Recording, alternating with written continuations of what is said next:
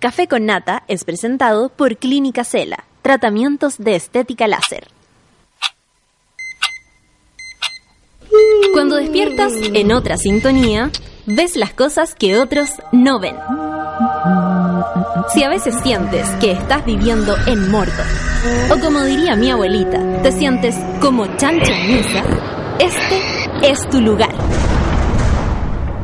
Bienvenido al grupo de contención más diverso de la historia. Para entrar, solo debes entregarte a escuchar al resto, participar a tu manera, reírte fuerte y comprometerte para buscar más misioneros para la comunidad. Agarra tu taza y sírvete un buen café con nata. Que ya está aquí nuestra guía espiritual de hoy, Fernanda Toledo.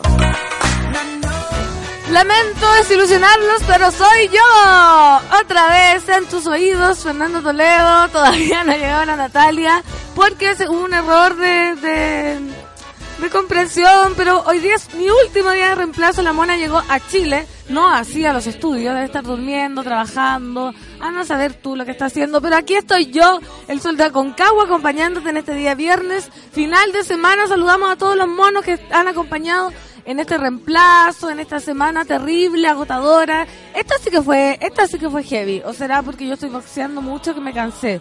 Pero se me hizo, me, me, me duelen los cuerpos, me duele, me duele que me sirve la vida, que me sirve la ¿Qué es eso? Una canción. ¿De quién? De no sé. Oye, saludamos hoy día, cáchate el santoral exótico que me tocó. Clemento Columbano. Clemento y Columbano. Anda a saber tú quién conoce. ¿Las colombas no entran en eso? No, y las Era lo más cercano que se me ocurría. No, tampoco. ¿Qué, qué heavy? Clemente, pero Clementum. A lo mejor, a lo mejor me quedó el lente mal puesto y dice Clemente, a ver. A ver. No, dice Clemento. Ah. Clemento y Columbano, saludamos a los monos que se llaman Clemento y Columbano. ¡Uh! Que no Ya, existen. que levanten la mano y que tuiteen los que tienen ese nombre. O que conozcan a alguien de ese nombre. que conozcan a alguien de ese nombre. Oye, recuerden comentar hoy día con el hashtag Café con Nata, eh, dar sus opiniones con el hashtag Café con Nata, porque es el final de la semana y se viene recargado. Vamos a saludar a los Twitter. Hola Natalia. Ah, sí. Los Twitter. Hola Natalia, bienvenida Natalia. No, dice Mónica Alvida Moya. Bu, ya no va más Fernando Toledo, la voy a extrañar. Voy a venir el lunes de nuevo, más encima, a mi panel, a donde pertenezco. A, mi lugar, a mi, ban- a mi banca de, de panelista. Ale Joaquina, Pancito, pasaron rápido los días. Gracias por sostener un café con nata, por jugarte la vida, por una comunidad de monos diversos y variados, por esa ingenu- ingenuidad y astucia, en fin, por ser un sol. Te queremos, qué linda la Ale. No me hagas llorar que se me cae el lente. Medalla, hola, último día, eres la mejor pan y pan. Medalla, tú también, gracias por estar fiel al pie del cañón, tuiteando, Orfelina, pancito, último día, que heavy Orfelina, sí. ¿Qué vamos a hacer? Nos vamos a tener que encontrar en la carretera entre Cabildo y Putaendo. Hermoso. Hermosa ahí en el... Con, con lo fresquito que es la Concagua. Buenos días, mono. Por fin es viernes. Sí, por fin. ¿Cómo se te hizo la semana a ti, DJ? Eh, para mí, todo este mes ha sido una semana. ¿Sí? Ah, rapidísimo. de que todo ocurrió demasiado Deja rápido. la vida volar. Hola, hola, buenos días, pancito, solcito y lucho. Por fin es viernes, sigamos vendiendo más armas a narcos, otra cagada del ejército. Que se vayan todos, seguimos indignados. Oye, a mí me ha tocado una noticia tras otra, una tendalama. Cuando decimos nada puede ser peor, ahí viene la otra, porque el mundo está vuelto. Ya lo sabemos, ya lo sabemos. Así que sorprender sorprendiéndote. Una profesora de teatro me decía eso. No, no me acuerdo por qué, era como, siempre tenía que haber sorpresa. Antonio, no te vayas, pancito, no te vayas, no me dejes, quédate conmigo. La Orfelina me dice, como ayer te estaba despidiendo, sí, pues que yo me adelanto, ¿cachai? Me adelanto a la despedida para que no sean tan tan brutales. Vania Quesada, ahora sí, buen día, pancito, lista para un café con nata desde el cubículo ariqueño. ¿Cómo está Arica? ¿Estará tan caluroso como acá o es menos? O es más. Pero es que donde hay agua quizás es, es como más fresco. Hay cachado que, que los lugares donde hay mar como que nunca Nunca es tan frío ni nunca es tan, tan caluroso, claro. Y es como que podéis respirar. Pero lo bueno es que nunca es tan frío. Sí, y lo bueno es que eso nunca es tan caluroso. O, Esa es la función de las mares, nos dice la Sol. El ar, muchas gracias, Solcita. ¿Qué voy a hacer sin esto todos los días? Temperar, temperar las temperaturas. Oye, ¿y a- hoy día no hay restricción vehicular? No, pues si se acabó No. para, para Oye, hasta no fin de año, parece. Ah, perdón. Mary Jane, buenos días, monada. A mí también se me pasó demasiado rápido este mes. Diciembre se viene. Café con nata navideño. Deberíamos hacer una junta navideña. Su, te extrañaremos, pancito, eres seca. Saludos a todos los monos en este hermoso viernes. Menciona la marcha de ayer. Ahí estuvimos las mujeres hinchas del fútbol. Sí, vamos a hablar. Sí, vi a, la- a las como las hinchas de la U. Hoy estaba buena eso. Sí, acá hay un- uno de la, de la católica, creo que veo. Matt Table, te juro que acabo de despertar con tu voz, con la voz del sol de Aconcagua. No te vayas, pancito. Vamos a extrañar tus cambios de voz cuando da la noticia. Ay, Pablo Piña, tengo más calor que ganas de trabajar. Por favor, refrescanos con tu energía de viernes. ¿Les llega mi saliva de los frenillos? Eso puede ser refrescante. Sí, sí, sí. ¿Dónde está el calor? Una lluvia de compañía. Lluvia de frescor. Seba dice, Pancito, alegra mucho los días. Buenos días a todos los monos. Pancito, ayer fue el cumple de mi mami salió todo bacán. Llevamos mariachi y todo el mambo. la soa Ceci era ayer, po. Saludos para la soa Ceci. ¿Cómo olvidarnos? Mariachi. Yo igual le hice a mi mamá un cumpleaños con, con mariachi una, Una vez. vez también mi- con mi hermana le hicimos la llegada de los mariachis a la mamá. Es Ay, bonito. Yo creo que las mamás, eh, el mariachismo es es súper bonito detalle. Sí. En algún, alguna, no todos los años. pues, Yo le hice mariachi con pistola. Ah, no. Así como que estábamos en un restaurante comiendo, ay, sí, mamá, que divertido tu cumpleaños. Y de repente llega, ¡papá! Pero podría Yo sé bien demasiado. que estoy. No, porque eran como cinco buenos vestidos de mariachi y una pistola como de agua. Ya. Una cosa muy naive. Pero fue muy hermoso. Geraldine, también al pie del cañón. Geraldine, por fin es viernes. Gracias por apañar estos días y por iluminarnos cada mañana, Solda Concagua. Buen día, monada. Ilumina y eterna, enfurecida y tranquila. Sobre una alfombra de hierba y vas volando dormida. Sin sin apurar. Me encanta esa canción. Déjame llorar. Me acuerdo de Oye, mi si uno llora con lente de contacto, se le caen. Tengo que aprender a llorar. Si no me puedo refre- eh, refregar las lágrimas. Nasty Woman, siempre haciéndote el aguante, Pansy. Te recibiremos con mucho amor cuando nos haces compañía. Igual extrañaré el radioteatro de los titulares. Titulares. Linda Pansy, amo tu locura. Hoy en estado zombie. Oye, zombie, zombie. Esa es la fallecida. Dolores Orordian. Qué difícil es decir su apellido. Sí. La solcita está en los micrófonos. Solci, los micrófonos. Lucha, los micrófonos. Nana, los micrófonos. ¿Cómo estás? Estoy muy bien. aquí. Celebrando mi último día. ¡Eh, eh, eh, eh! Te voy a extrañar mucho, Pan. Yo también te voy a extrañar. Pero me gusta que vengas todos los lunes. Sí, po, bueno. obvio. Un No te vas. De lo bueno poco, ¿cachai? Como Claro. lo, lo bueno viene fresco chico, como dicen. ¿Por qué tenemos esas convenciones? ¿Por qué no nos deshacemos de esas convenciones? ¿Por qué no tenemos, por, por qué no podemos tener de todos lo los bueno. días? La Sí. sol me arruina todos mis refranes antiguos, arcaicos. ¿Por qué no pasados. terminas tu podcast? Sí, ¿por qué? Pancast. Ese tipo de porqués. ¿Por Oh, qué qué? difícil Qué eso, difícil. Es que no, quiero hacer un producto demasiado bueno, ¿cachai? Yo te lo produzco, ya te lo he Ya, dicho. tengo que terminar mi podcast, mi libro. No, otro. Diego el Surround. Saludiños con 3 grados y día gris, pero es viernes y mi cuerpo lo sabe. Fin de semana para descansar la cuerpa. Grande panzote, puro aguante. Qué rico descansar. Sabes que yo no descanso hace mucho tiempo. Voy a confesarlo. Yo también. Mi, como dice Alaska, tengo el cuerpo muy mal, pero una gran vida social bailando. Oh, Me paso el día bailando, así que tengo el cuerpo muy mal, pero una gran vida social. Muy bien, tenéis la cuerpo ahí en, Una, en problemas. una cosa por otra. ¿Y cuándo, cuándo un programa fijo para la pancito? Cuando lo haga. Yo voy a Cuando decir lo- que acá todos me ofrecen. Todos te queremos ayudar. Me quieren ayudar, pero tú sabes que mi vida entre campo y ciudad es muy difícil. Claro. Muy difícil. Pero yo creo que debería haber como una solución pocket a tu problema. Como que puedes llevar tu pancast. Ah, putendo. claro, o que puedes hacerlo con tu celular, ir grabando cosas mientras caminas. pero Con mi mamá. Con tu mamá. Mamá, hoy es como analizar los temas que analizan acá, pero desde la versión con Pero, mamá. pero también incluso, incluso podríais verlo con, con el que te toque en el bus. También. Un montón de veces he hecho ese ejercicio. Y, ¿Verdad? y sí, está bueno eso, como, como conversar, escuchar al que te tocó al lado en el bus. po. Y puede ser una persona diferente cada día, como no sé, pues le dais la intro, le decís, oye, conversemos, esto lo voy a grabar. Esto lo voy a ¿Te grabar. molesta si lo grabo? ¿Te molesta si Sin lo nombre, grabo? ¿cachai? Sin nombre, sin nada, si es que es para ver otra opinión, pues otra forma de ver el mundo. Voy a analizarlo. La vida de los eso. otros se Sí, eso.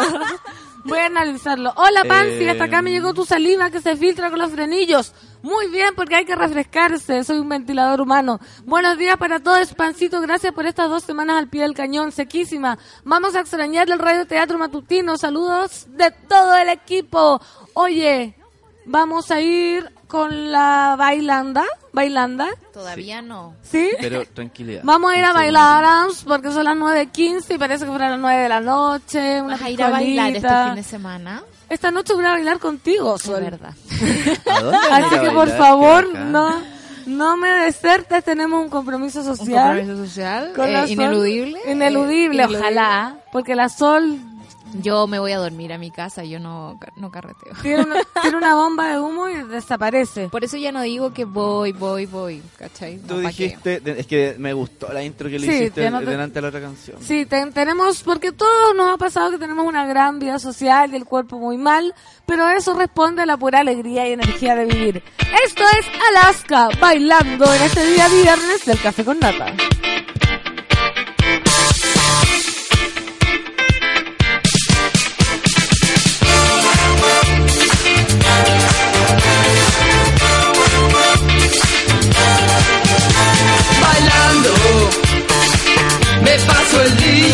Bailando. Y los vecinos mientras tanto no paran de molestar. Bebiendo. Me paso el día bebiendo.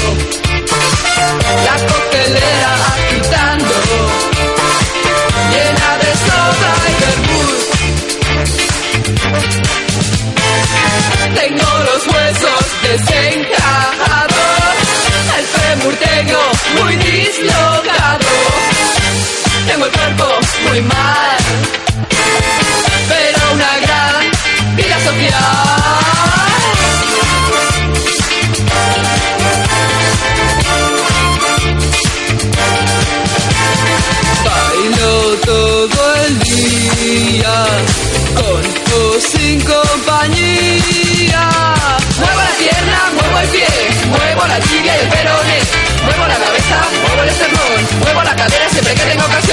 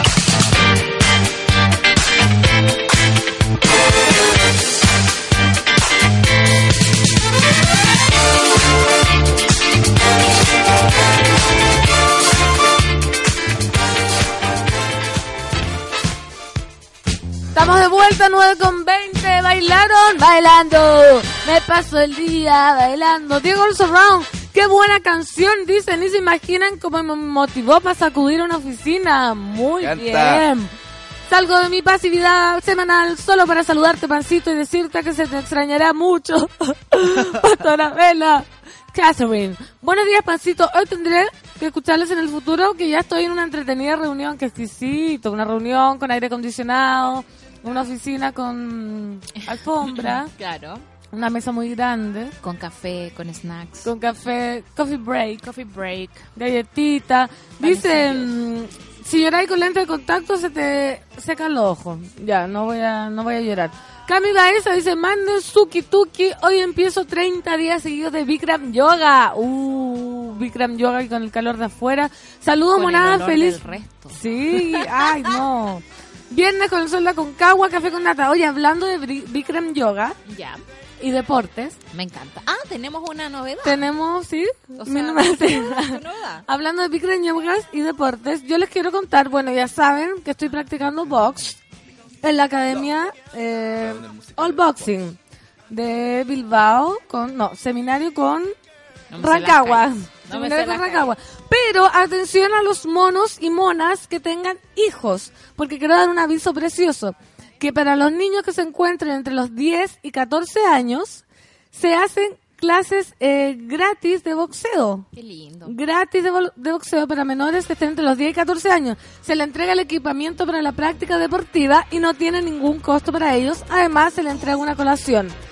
Estos clases, chiquillos, para sus hijos son de lunes, miércoles y viernes de 15 a 16 horas y durante 8 meses. Qué hermoso. ¿Qué me Qué decís? regalo. Qué regalo para los cabros chicos que quieran aprender a boxear, hacer un deporte gratuito tres veces a la semana.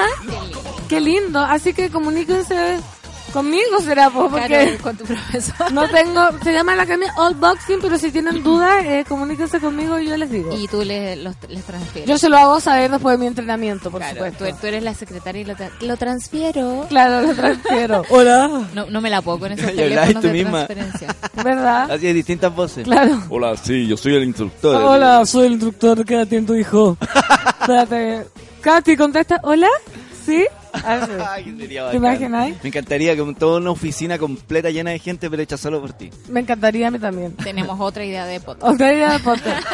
Orfelina dice, ninguna canción me hace mover. Yo soy tiesa para el baile. No sé, la apuesto que igual salta. ¿O no? Con un, con un pico sour, todo Sí. después. Con un pisco sour, qué rico el pisco sour. Qué rico el pisco sour. Merecido. Casi me tenté con uno, pero dije, si me tomo uno, no despierto mañana. Esa es la cosa. Así que me fui por la cerveza. Menos mal. Menos mal. Mira. Yo No, tomé no, cerveza Fuimos del naucano mismo y vino. Sí. Fuimos del... Ah, no. Yo tomé tres. Solo un chop. No, pero es que era jueves y día bien. Oye, estamos muy alegres porque estamos despidiéndome, porque hay box gratis, pero las noticias no cesan y aquí venimos a deprimirte porque los titulares de esta mañana comienzan aquí. Oficiales traficando armas a narcos. 13-13. Vamos a salir a detenerlos nosotros. Sí. Revelan que comandante en jefe del ejército tiene información. Podría poner música esa como de la teleserie triste. ¿Cuál? No. El general Ricardo Martínez, comandante en jefe del ejército, reveló graves hechos ocurridos de corrupción al interior de las Fuerzas Armadas, ante la presencia de 900 oficiales en el aula magna de la escuela militar. Los hechos fueron revelados a través de una grabación secreta a la que accedió The Clinic, donde Martínez también llamó a defender su exclusivo sistema previsional. Por supuesto, güey. Y dice, tenemos información de que hay oficiales y cuadro permanente que compra armas por la vía legal. Después las dan por perdidas, pero lo que están haciendo es venderlas al crimen organizado, grupos de narcos, de delincuentes, afirmó Martínez a los subalternos. Un ejército sin disciplina es una horda de gente muy peligrosa, Pero amigo, advirtió. ese diagnóstico debería haberlo hecho hace rato. ya, Hace mucho rato. Sí, El comandante en jefe también se refirió a los casos de corrupción que involucran a las Fuerzas Armadas, como el fraude del Fondo de Ayuda Mutua, FAM, los viajes del ejército y Milico Gate por los desfalcos mediante la ley reservada del cobre.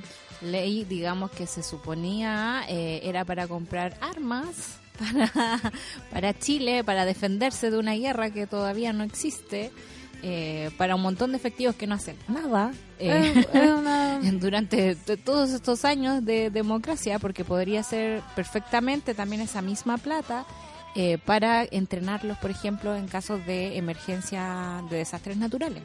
Tendríamos una tecnología que exportar, una expertise, palabra que no existe, Ah. eh, para exportar. No existe. No existe expertise. Ah, es un no. invento de los periodistas. ¿En serio? No te puedo creer. Ah, yo, no. Yo la uso. Todo el mundo Igual, lo usa. todos lo usamos. Todos lo usamos, porque igual el lenguaje es algo vivo. Sí, es dinámico. Claro, de hecho, se, se, eh, pero es súper lógico desde el punto de vista del lenguaje inclusivo. O sea, la sociedad tiene cambios y considera la misma sociedad que hay que hacer cambios en el lenguaje. Sí. Y, se, y se agrega y se, y se comunican todos de una Sí, manera. cosas- lo que no es lo mismo que la falta de ortografía. No, Ah, no. Ya, no, no, ya. Pero el XD, no, el XD no. una, es parte del nuevo lenguaje, pues como Sí. cosas así como las abreviaciones. Cosas, cosas muy raras. Y además, después de toda esta hermosa noticia que estoy leyendo, Martínez pidió a los funcionarios defender con dientes y muelas el exclusivo sistema previs- previsional castrense que se obtiene luego de 20 años de servicio en la institución. Loco, yo también quiero trabajar 20 años y jubilarme como ellos. Uy, pues. que así que no. Es insostenible un sistema previsional como el que tenemos, no con la realidad del país. Así el general mencionó el cambio que prepara el gobierno que alargaría la carrera militar y descarta alzas salarios en el corto plazo. Uno tiene que ser estratega. El bien cautelar son las pensiones. Las pensiones es algo que hay que cuidar con dientes y muelas. Si es necesario alargar la carrera militar para que prevalezca la esencia de las pensiones nuestras, hay que hacerlo. Advirtió el comandante en jefe del ejército. Esta polémica se desencadenó luego que se dieran a conocer pensiones de hasta 7 millones mensuales al interior de las Fuerzas Armadas, según indica The Clinic. Capredena reconoció que en el 2017 se pagaron 3.956 pensiones sobre el límite legal, es decir, más de 1.600.000 mensuales a los exuniformados y exfuncionarios del Ministerio de Defensa. Que en el fondo todas estas cosas de, de, de- de pensiones terminan en Contraloría porque hay un límite legal. Y lo que está pasando con nuestro país es que existe la corrupción de tomo y lomo rampante, digamos, por no- las filas de la política chilena y por las filas del ejército, por supuesto. Eh, Hay un límite que rompe el deseo. es que aquí ya están rompiendo algo más que el deseo. O sea, si tenemos a nuestras propias Fuerzas Armadas vendiéndole armas a los traficantes y a las bandas de narcos. ¿Qué me decís? Oye, Oye, pero te el mundo está vuelto ya. Pero así se, hace la guerra, por eso las guerras no se terminan. La guerra es el, nego- el mejor negocio del universo. O sea, pregúntenle a Carlos Cardoen que en un pueblo chico como Santa Cruz tiene un casino, un hotel, un museo que tiene, pero más que el Museo Británico en Londres. Es como... Y eso fue gracias a la fortuna que hizo vendiendo bombas de racimo a Saddam Hussein. Yo cada vez que entro a ese museo digo, en Bagdad, niñito en Bagdad. Qué ¿cachai? atroz. Es Como que me imagino de dónde viene esa plata.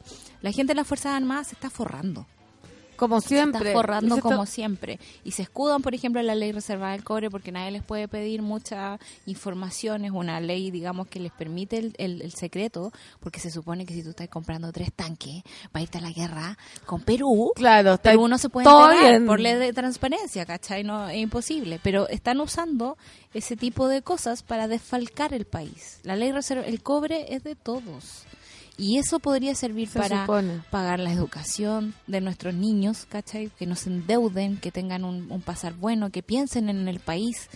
Eh, y eso no está ocurriendo porque esta gente eh, está sacando plata, digamos, está desfalcando el país. O sea, la función primaria, que es cuidar a la sociedad, no la están cumpliendo. No se está cumpliendo. Hace Por rato. último le dieron esa plata a los bomberos que son más útiles. Por supuesto. Claro, no. Sí. El mundo está vuelto. Sí. Medalla dice, así quién no defiende ese sistema previsional. Son 20 años y se retiran. Se paga por un servicio que no nos sirve de nada. Absolutamente nada, dice Medalla. Indignado. Hobby, los milicos se preparan para la guerra que no existe, que pega más frustrada. Pero yo creo que ellos están muy felices y están jugando a los soldaditos po. todo el día.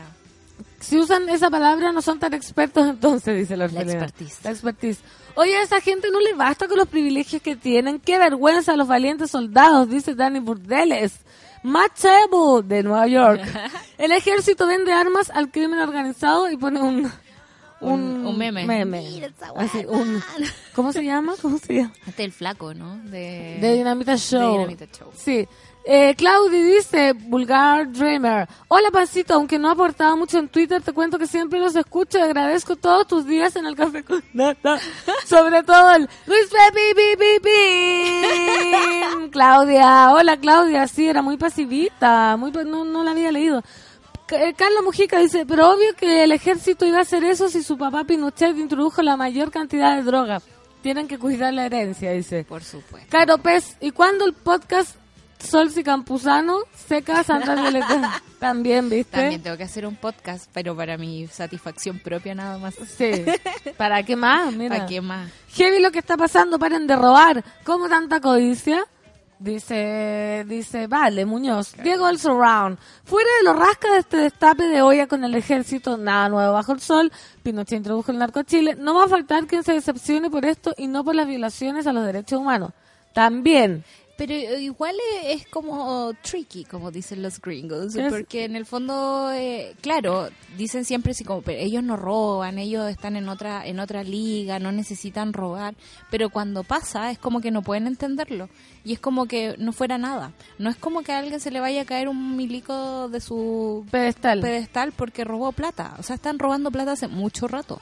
Hace mucho rato. Y hay una complicidad, digamos, con, con la gente que está investigando también. O sea, ¿cuántas veces, o sea, cuánto se sabe lo del Milico Gate y cuántos contralores, digamos? Ramiro Mendoza, haciéndose el loco, ¿cachai? Ramiro Mendoza, que yo lo admiraba bastante. ¿Verdad? Sí, a mí me gustaba. Pero todo contralor, digamos, termina siendo parte del mismo sistema también. Entonces es súper decepcionante que lo único que nos esté quedando como estandarte de la, de la fe pública sea como la ley de transparencia. ¿Qué nos está quedando? Cuando dijiste eso fue como, ¿qué? ¿Qué nos está quedando? La ley de transparencia que es un instrumento ciudadano, pero no, no, neces- no alcanza a llegar a todo lo que tenemos que llegar. Necesitamos No. funcionarios públicos como Carlos Gajardo, gente comprometida con, con el bien. Gente incorruptible, que eso es lo más difícil, difícil, de encontrar, cuando yo hay creo. plata y poder. Sí, que peludo, que peludo resistirse. Entonces tiene que ser...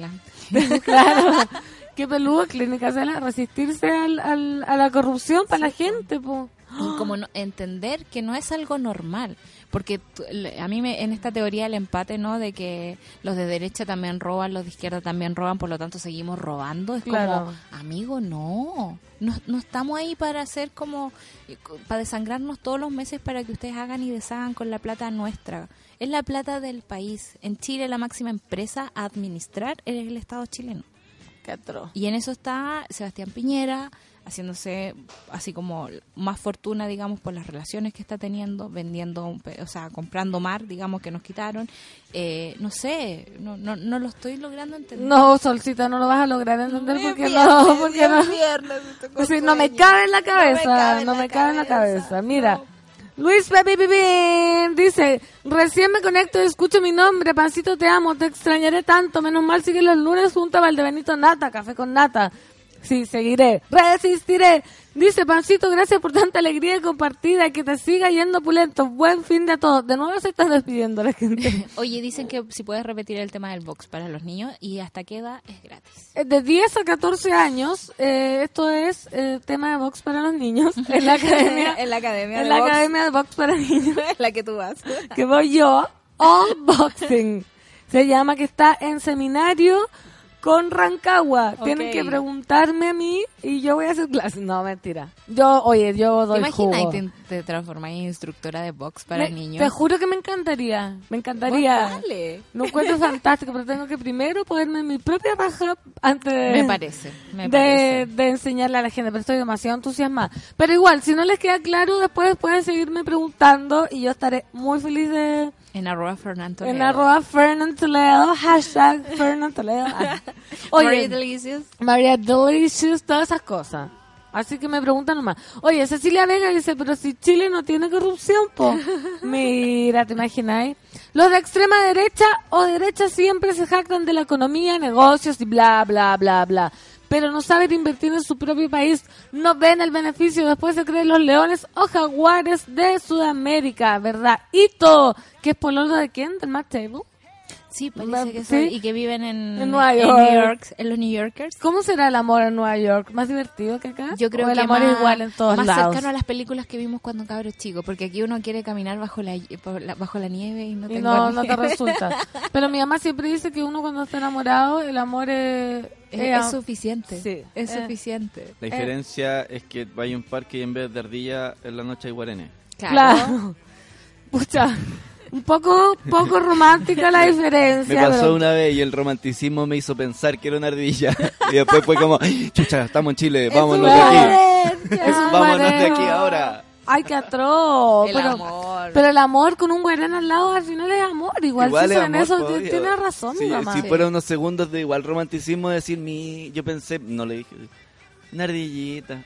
No, aquí no hay. Sí. Yo creo que el amor está tan escaso que uno hace Que ver uno ve ardilla, cosas, cuando siente Claro, semi- ve ardilla, ve semi- todo. Esto es semi ilusionado y, uno ve ardilla. güey. Ay, qué lindo que es el amor. Medalla, me tiene chato Chile, país culiado que nos tiene a todos los ciudadanos palollo, dice.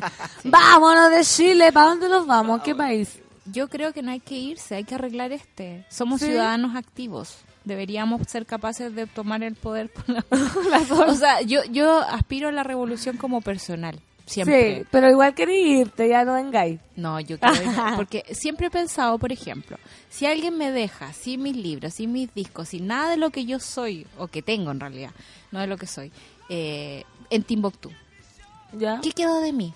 Tú. Me transformo, no, pero es que la gente cambia con el contexto. Me transformaré en una peor persona, me transformaré en una mejor persona. ¿Qué quedó? ¿Qué- Pero estará, yo creo que igual queda la esencia. Oh, yo tengo, po. yo tengo como el contexto, el concepto de que en realidad nunca volví a cero. Como que ese, ese, esa- eso de partir de cero nuevamente no existe porque te tenía a ti y todo lo que hay vivido, entonces ya nunca estáis en cero. Eso pasa porque no nos ha tocado tener una crisis, por ejemplo, como en Venezuela. Ayer eh, conversaba con una compañera que, que yo me estaba quejando por una tontera Ajá. y me dice... Que es válido, porque Es también, Sí, válido, también sí. es terrible que ahora dicen sí. Pero es bacán también ponerse en otros contextos. Y me decía, yo me tuve que reinventar dos veces. Tuve que dejar mi país dos veces. Tuve a mi mamá enferma lejos de mí. Y hoy, como a esta edad, estoy de nuevo partiendo de cero. Y es como, loco, es, po- es posible partir de cero. Así como uno también le pide a los hombres que se deconstruyan y ese Claro, tipo de cosas. sí. Y uno también ponerse como en, en cuestión todo a cada rato. Es posible partir de cero creo yo. Y que- lo creo también como un desafío entretenido, siempre y cuando no te toque como por la fuerza también. Sí, como po, que algo te Quizá- a, moverte. Quizás a lo Como que yo una me refiero tiene que ver con una cuestión más psicológica, como de que siento que el cero, me como concepto, y esto es más personal, em, me como que me ¿Te da limita. angustia? Me- sí, entonces como que prefiero yo ver en realidad que independiente de, del, del contexto y lo que tenga como herramienta a la mano, igual me tengo a mí y lo que he aprendido en la vida, lo que sea. Claro. Entonces como que siento como que ya igual nunca voy a estar en cero, como que quiero convencerme de eso, que porque quizás sí me angustia pensar en el cero. el, el cero. Yo he sentido que a veces la vida se me ha arrebatado y que en cero. Ay, no, no, a mí igual me angustia el cero, no. Sí. Un uno, un dos, Pero una cosita necesitamos poca. clases de matemáticas, menos uno, menos dos. Claro, o sea, la- es una idea, ¿no? La, la existe. esencia, la esencia. Bloqueado dice, qué deprimente Chile culiado. ¿Qué podemos hacer? Quiéranse. Eh, quiéranse, quieran el Quiéranse. resto. El amor después del amor, tal vez. José Miguel, dijiste algo muy cierto, que es que el Estado, Santa Violeta lo dijo, por supuesto, que es que el Estado lo ven como una empresa que hay que administrar y es ahí donde el foco Sí, pasa pues, del bien común al bien propio, Claro, trabajando al borde de lo que la ley permite. Por eso nunca van a caer. Uy, la vida desesperanza. No, no, no, no, no traigamos esa Ay, señora no. No, no, aparte está no. la Rayeni que me ha traumado. Sí. Necesita como... No, tenemos a la Rafa Olla. Yo que creo que necesita un mes de- color de desesperanza. Y había una, teleserie que se llama Esperanza y que en su coro decía Esperanza. Esa una nueva, o sea, muy, No sé. sí, nueva. No sé cuándo. Ale Ferrada dice, último día pancito, recién conectándome y solo un rato porque nos vamos a la celebración. Eh, eh, de veras ya las empresas empiezan a, a celebrar. Fin de año. Los almuerzos. Ah, y nosotros vamos a... Ah, Nosotros vamos a tener fiesta eh, Don Subel está enojado con nosotros porque no vamos a, a Oye, yo voy a todo, yo- a yo a la a Maite Aquí- ¿quiénes, quiénes se encuentran siempre en las cosas? Tú y yo. Somos adolescentes que se hacen. No, sí, yo voy a todo, hasta Maitencillo llegué, Sí, imagínate. nos hemos visto ahí en todas las En todos los eventos sube la sociales. radio. Oye, 9 con 40 minutos. Voló la mañana. Vamos a bailar. Este viernes muevan sus, sus, cosas en los cubículos, sus cuerpos, porque esto es Bomba Estéreo. Somos dos en este café con nata de día viernes.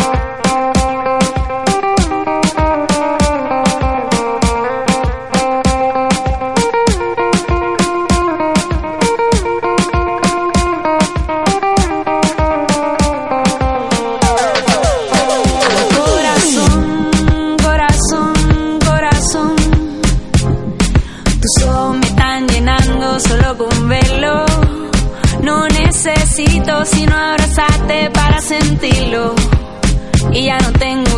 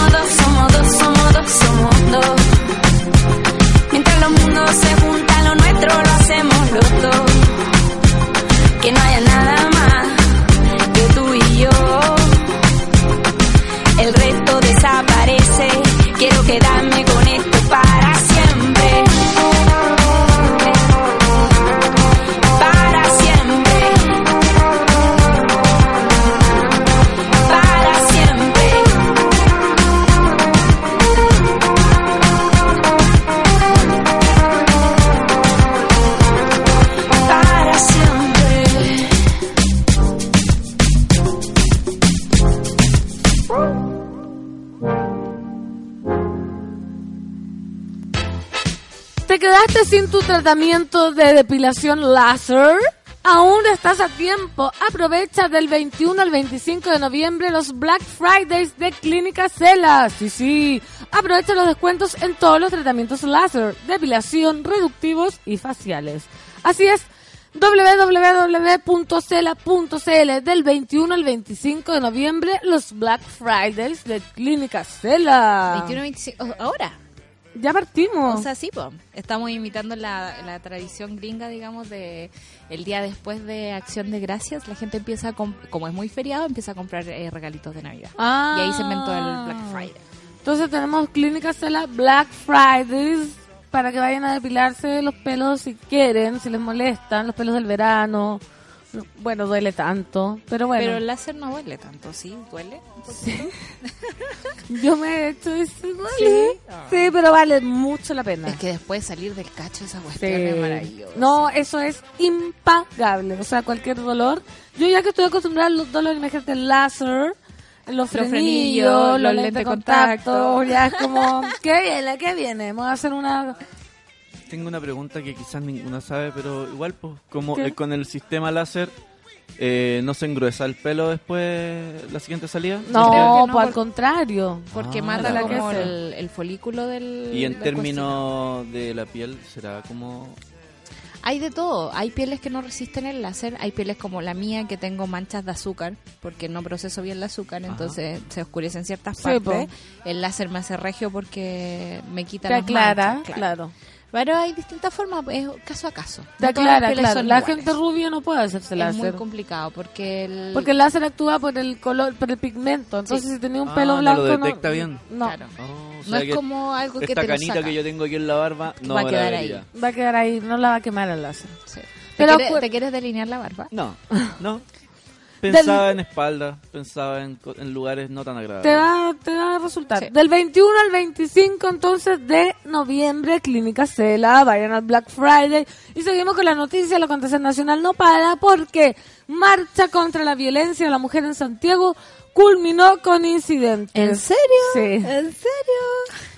Una marcha que originalmente fue convocada contra la violencia a las mujeres que se desarrolló este jueves por la tarde derivó en incidentes en el centro de Santiago. Uno ya no puede andar por Baquedano sin estornudar. Eh, sí, y la, la picazón, digamos, de, de las cuestiones lacrimógenas debe durar como unas dos semanas. Sí. Y sobre todo con el calor, uno va pasando y es como, uy, Aparte que está está, picante. el- ese, para la marcha el otro día tiraron para dentro del metro. Además, Sí, sí, sí. Ahí se pasaron los. La protesta por la Alameda que comenzó en Plaza Baquedano se desarrolló de forma pacífica hasta llegar a su destino en Plaza Los Héroes. Más de 5.000 personas reunió esta manifestación, como lo comentó Soledad Rojas, coordinadora de la Red de Violencia contra la Mujer. La violencia contra las mujeres es cotidiana y nos afecta de una u otra manera a todas. No son casos particulares. Muchas veces la prensa informa como casos particulares no lo son. Aquí hay modelos de conducta detrás, hay patrones misógenos, patrones patriarcales de dominio, de control sobre la vida de las mujeres, dijo la dirigenta. No obstante, al llegar a su destino en la Plaza Los Héroes, algunos manifestantes comenzaron a gritar consignas contra carabineros por la muerte del comunero mapuche Camilo Catrillanca. Y como los carabineros son sensibles, Claro, como no... Está por ahí. Pucha, es que yo estaba adelante. ¿Y qué, qué dices tú que estás ahí? Estaba todo bien, mientras le gritaban, estaba todo bien. Después los... ca- eh, porque era un piquete súper chico de carabinero el que estaba al final de la marcha. Eh, y estaban como... Ya, estaban en la parte que termina, con un escudo. La gente empezó a gritarles cosas como de frente. Y para mí eso estaba todo bien. claro. Después al rato ellos empezaron a retroceder para irse. Y ahí la gente como que, ah, pero qué, pa, pa, pa, y empezaron a tirar las botellas, todo lo que tenían de la mano.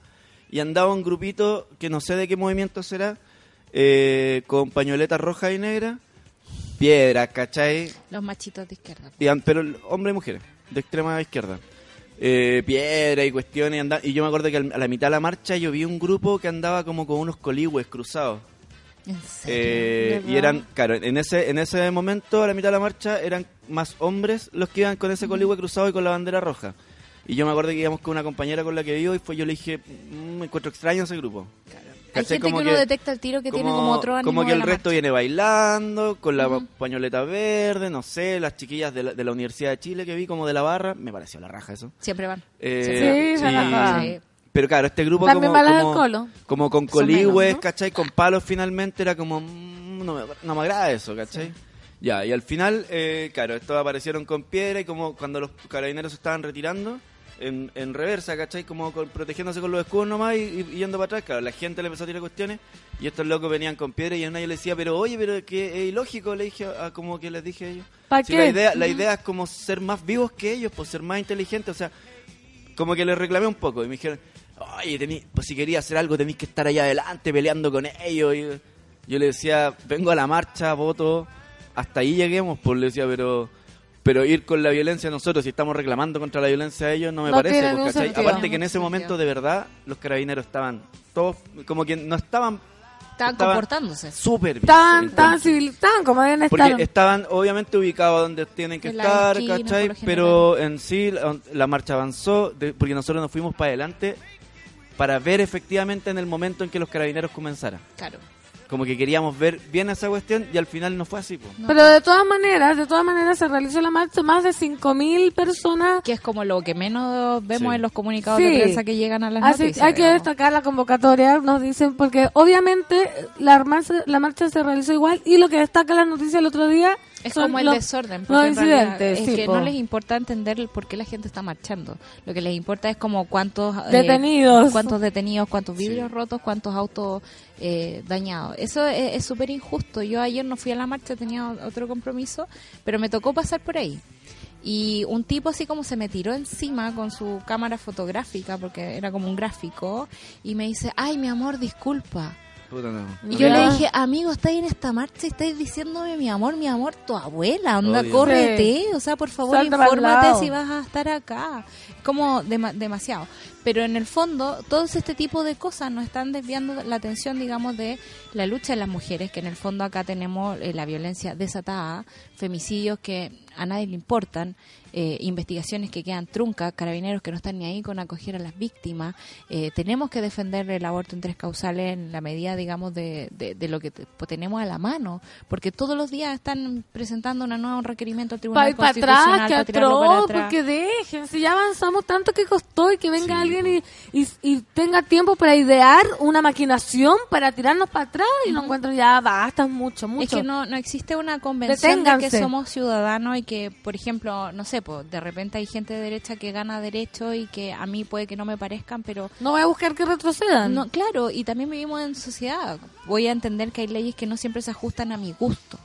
Eh, en el caso de las mujeres es súper loco cómo ha venido la vuelta, cómo nos siguen batallando, cómo nos siguen denigrando, cómo nos siguen diciendo como vamos a decidir por ustedes, siempre. Y eso es una lucha que no tenemos que, que dejar. Así Lo- que hay que, que- que seguir en esto. Lo Sí, hay que que, seguir hice en ayer en la marcha, eh, andaba, me encontré con un periodista que conozco hace años por casualidad, que, se, que es Joaquín Aravena, que ahora está en Canal 24 Horas, antes estaba en Mega. Yo no sabía de su cambio de canal.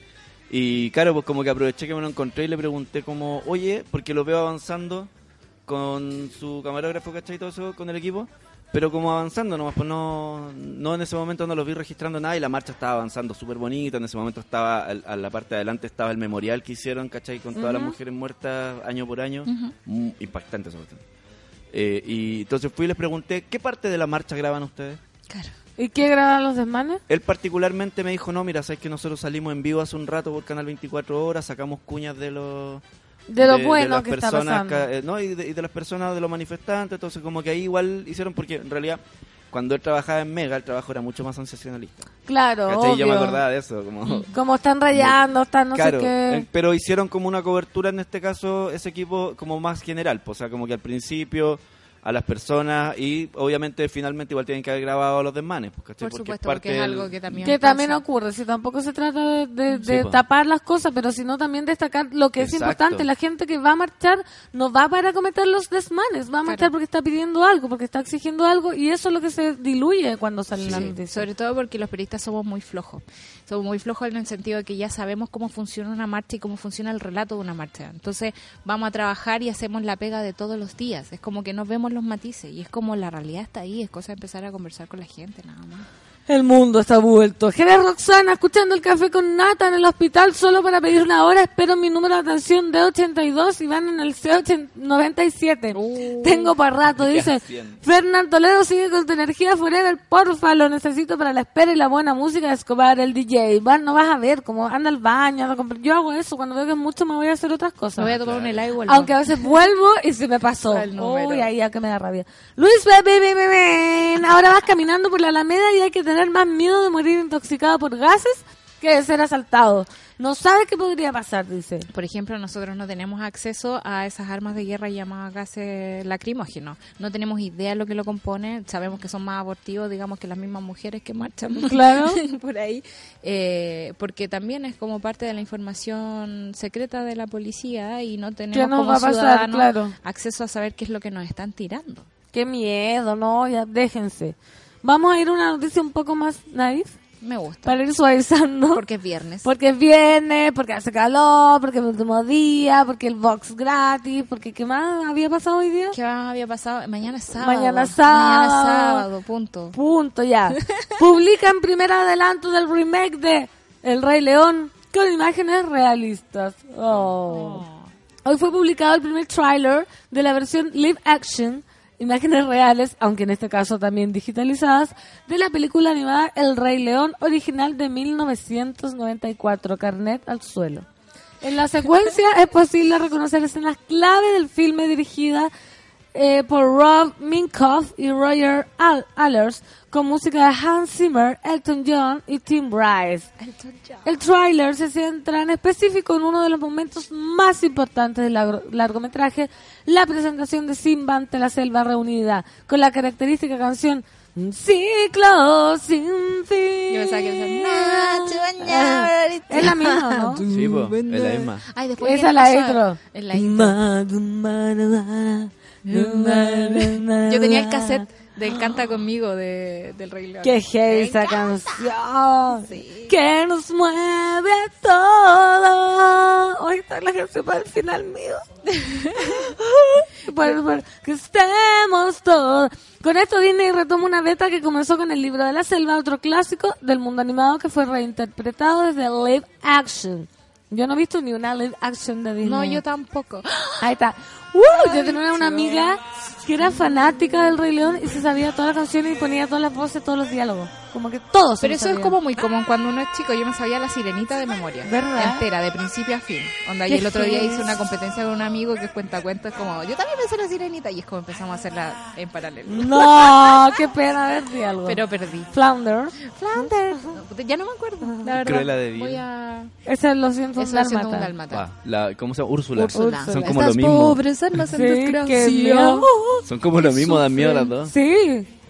Esta vez será el director John Favreau, quien será a cargo de la historia con las voces de James Earl Jones, Darth Vader, Donald Glover y Seth Roger, entre otros. Amo a Donald Glover. Lo amo, lo amo, lo amo. Ay, yo me acuerdo que fui a ver. ¿Dónde vieron? Todos vimos el Rey León. Yo me acuerdo la primera vez que lo fui a ver en el cine. ¿Lo viste en el cine? Sí, y me quería morir de pena. Es que es muy fuerte esa Yo- película. hablemos de lo fuerte que son las películas para niños, porque no hay un Sí. filtro de sensibilidad ahí, es como si nos pasara así como si nada, que Se muera. se muere y le pasa por encima la No, No, pero demasiado. es demasiado fuerte encuentro yo. Yo creo que el- el- con el Rey León fue la primera vez que yo me enfrenté como al conflicto del padre muerto. ¿Verdad? Sí, fue como, Yo no, lo no puedo con vivo esto, todavía, no puedo con esto. No, el mío estaba muerto, fue como, no puedo con esto, mamá, me voy de aquí, no voy a llorar más. Claro, no, para, pero a mí me pasó con Coco.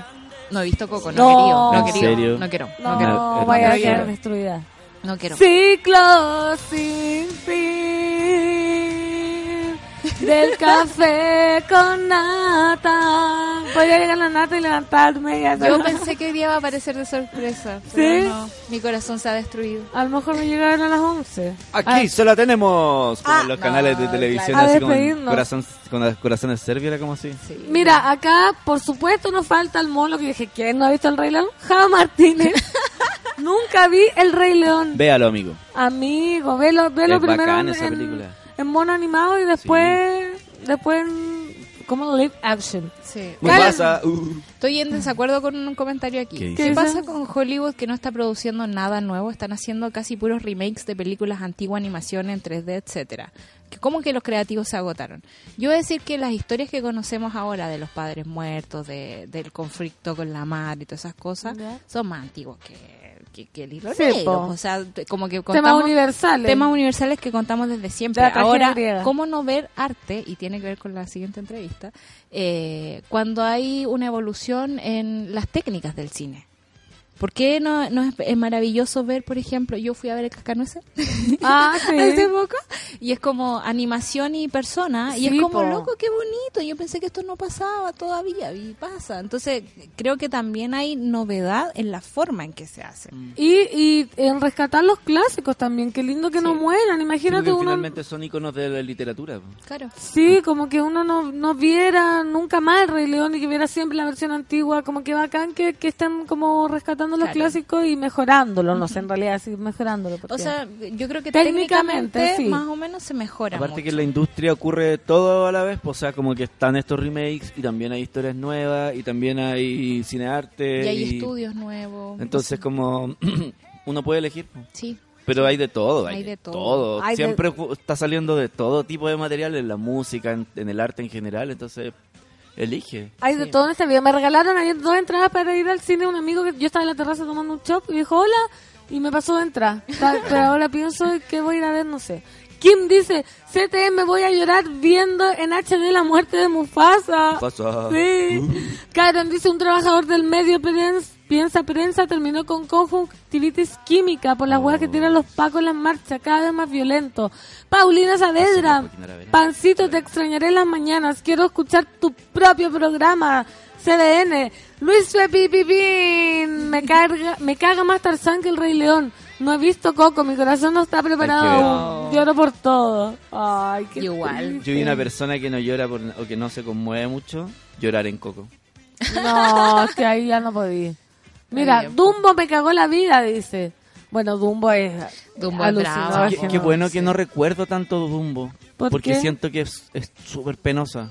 Y Bambi. Sí, Oh, es que esas dos las- no, obvio que no, las vi, Salgamos de no. aquí, salgamos de aquí. obvio que las vi, pero como que no las tengo tan en mi memoria, tan presente, entonces como como que bueno. Bambi es demasiado. Bambi ya es mucho. Porque se le muere la... la, la... ¡No! Tú- Yo creo que tú nombraste a Donald Glover, Childish Gambino. ¿Sí? Vámonos con él. Ah, vámonos con él a las 10 con un minuto. Pero Vamos, antes- pero antes... Hay que agradecer a Luis Pepipín. Pi, pi, ¿Puede, pi, pi, puede darme el efecto, por favor? Ah, Luis Pepi Pipi, me dicen por interno que... Nos trajo un maravilloso brownie. No. ¡Qué de aquellos, rico! de aquellos, de Luis aquellos. De aquellos. Me encanta, me encanta. Luis, ahora lo vamos a comer eh, cuan- mientras suena Vamos a poner una canción de 20 minutos Yo voy a porque vamos a ir el a... brownie. Sí. Para todos. Ya, esto es Summer Magic de Childish Gambino. Eso, vamos a comer brownie.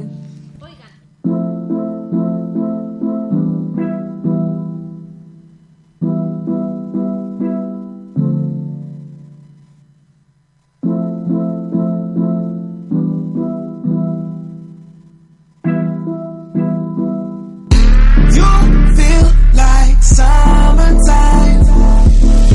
You took this heart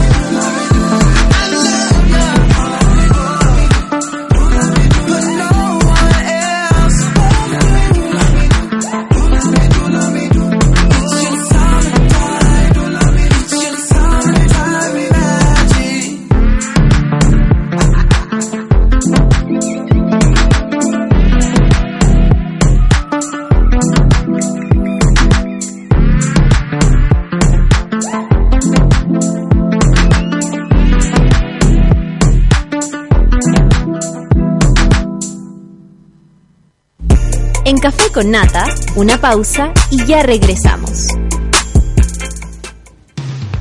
Hoy en Sube la Radio.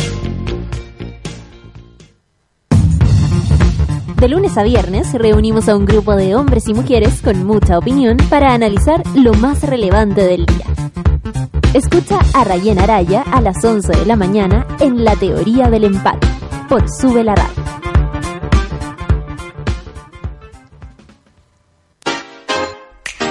Un break al mediodía y engaña la tripa junto a Isidora Ursúa y Eleonora Aldea.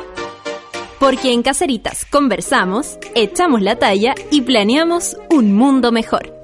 Siempre con amor. Caceritas, de lunes a viernes al mediodía en Sube la Radio.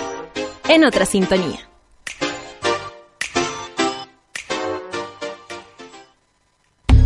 Las rosas son rojas, las violetas azul, y en Ciudad Cola a nadie le importa de qué color eres tú.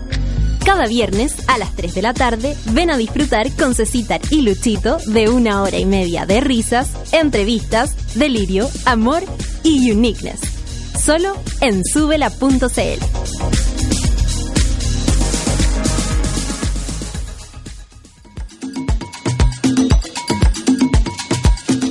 a las 4 y media de la tarde, Fabricio Copano te ayuda a lidiar con ciertas emociones y administrar las paradojas de la vida. Escucha FOMO, Fear of Missing Out, solo por Sube la Radio.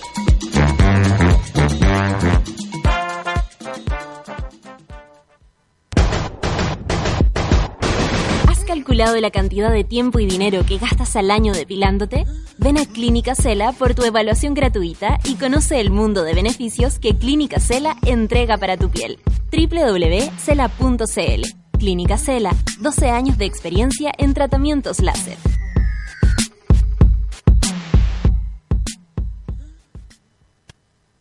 Si eres emprendedor, desarrollador, programador o tienes una gran idea, participa este 23, 24 y 25 de noviembre en la primera Hackathon y gana con tu equipo 2 millones de pesos. Inscríbete hasta el 20 de noviembre en www.innovaton.cl y sé parte del futuro de la Teletón.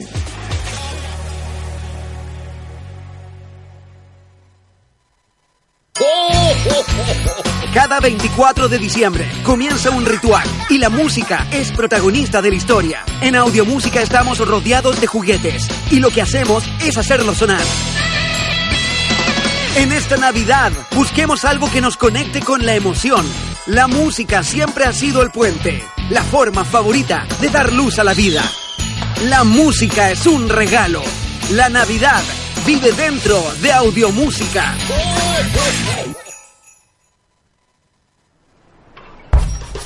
Se acerca Fluvial, el mercado de la música independiente más importante del país. Entre el 29 de noviembre y el 1 de diciembre en Valdivia. Fluvial, una vitrina artística, un espacio único de reflexión sobre la industria musical en el mundo. Participan artistas, programadores, sellos, managers, bookers, prensa y agentes de la industria internacional. Ven a vivir la música como una experiencia cultural, de intercambio de ideas y entretención. Charlas, reuniones, intervenciones y conciertos. Más detalles en www.fluvial.cl. Entradas disponibles en eventrit.cl. Invitan IMI Chile, Universidad Austral de Chile, Ministerio de la Cultura, las Artes y el Patrimonio, Corfo, Pro Chile y la ilustre Municipalidad de Valdivia.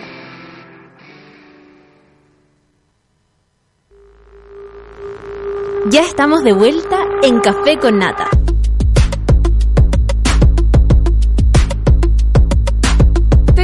Sin tu tratamiento de depilación láser? Aún estás a tiempo. Aprovecha el 21 al 25 de noviembre los Black Fridays de Clínica Cela. Aprovecha los descuentos en todos los tratamientos láser, depilación, reductivos y faciales. Así es, monos y monas, escucharon muy bien. www.cela.cl del 21 al 25 de noviembre. Los Black Fridays de Clínica Cela. Y son las 10 con 10, estamos de vuelta. Estábamos hablando de, del Rey León, de los monos, de, de- de la infancia. Y justamente ahora tenemos un invitado que nos viene como anillo al dedo.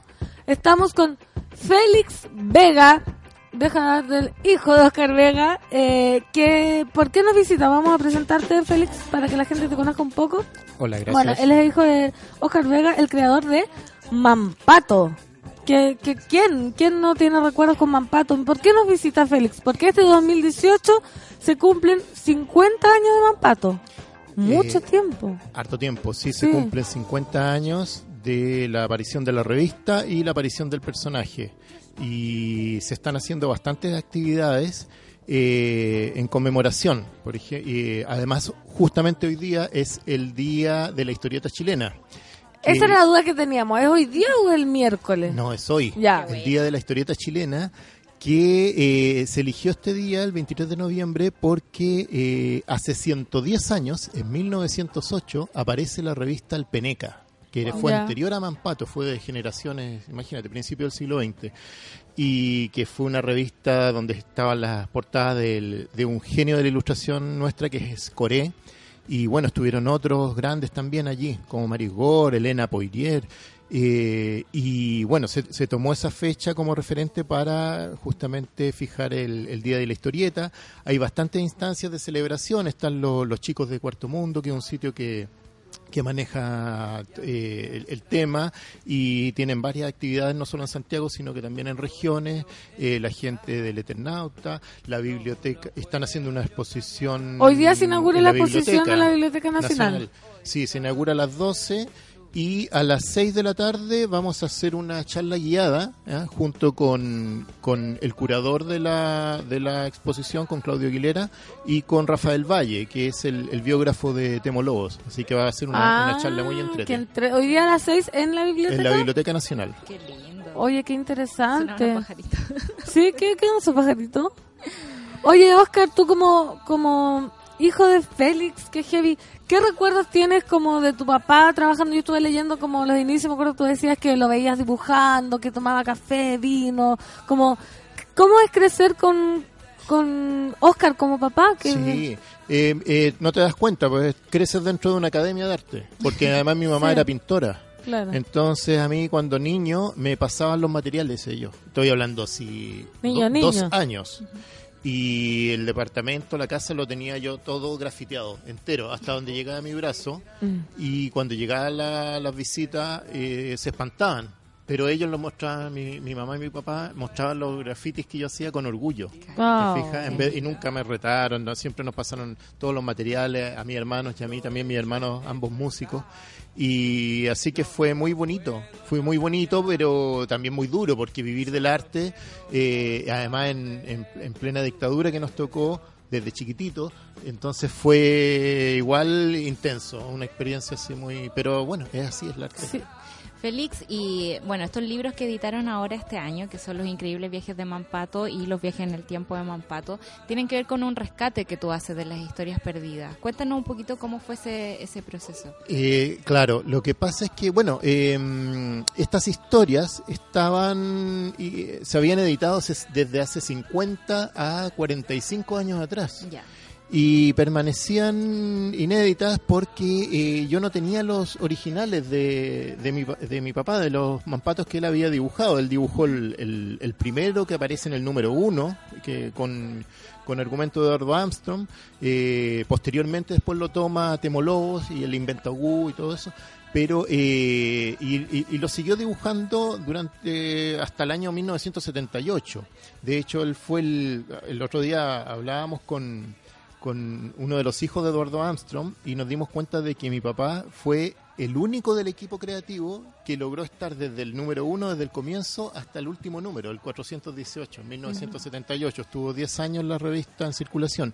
Entonces, me eh, siempre me, me pedían que rescatara estas historias, colegas, amigos, lectores, y, y no tenía los originales y un par ¿Qué de un par de buenos amigos Francisco Ortega, el escritor, y Gonzalo Martínez, dibujante, me consiguieron eh, un- una colección de Mampato en perfecto estado, porque yo tenía una, pero que estaba un poquito Averiada. averiada, muy viejita, y entonces ellos me consiguieron una en perfecto estado y pude digitalizarla, y ahí nos tocó con Mónica, con, con mi pareja, hicimos un trabajo de varios meses de digitalizarla Claro. y luego hacer una restauración digital, viñeta, página por página, viñeta por viñeta, que significaba limpiar, eh, mover colores, calzarlo, ajustarlo. Es lo, como podríamos decir en términos cinéfilos o melómanos, una remasterización Del, de las del todo el material, claro. Entonces,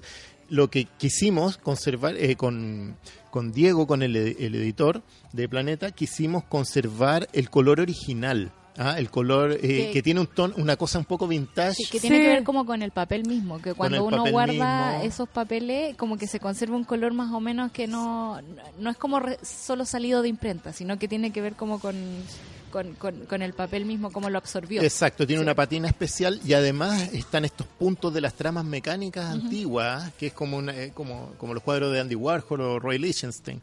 Y entonces esa cosa queríamos rescatarla, porque es un material de 50 años, es un rescate a estas alturas patrimonial. Mampato ya es un patrimonio eh, de Chile.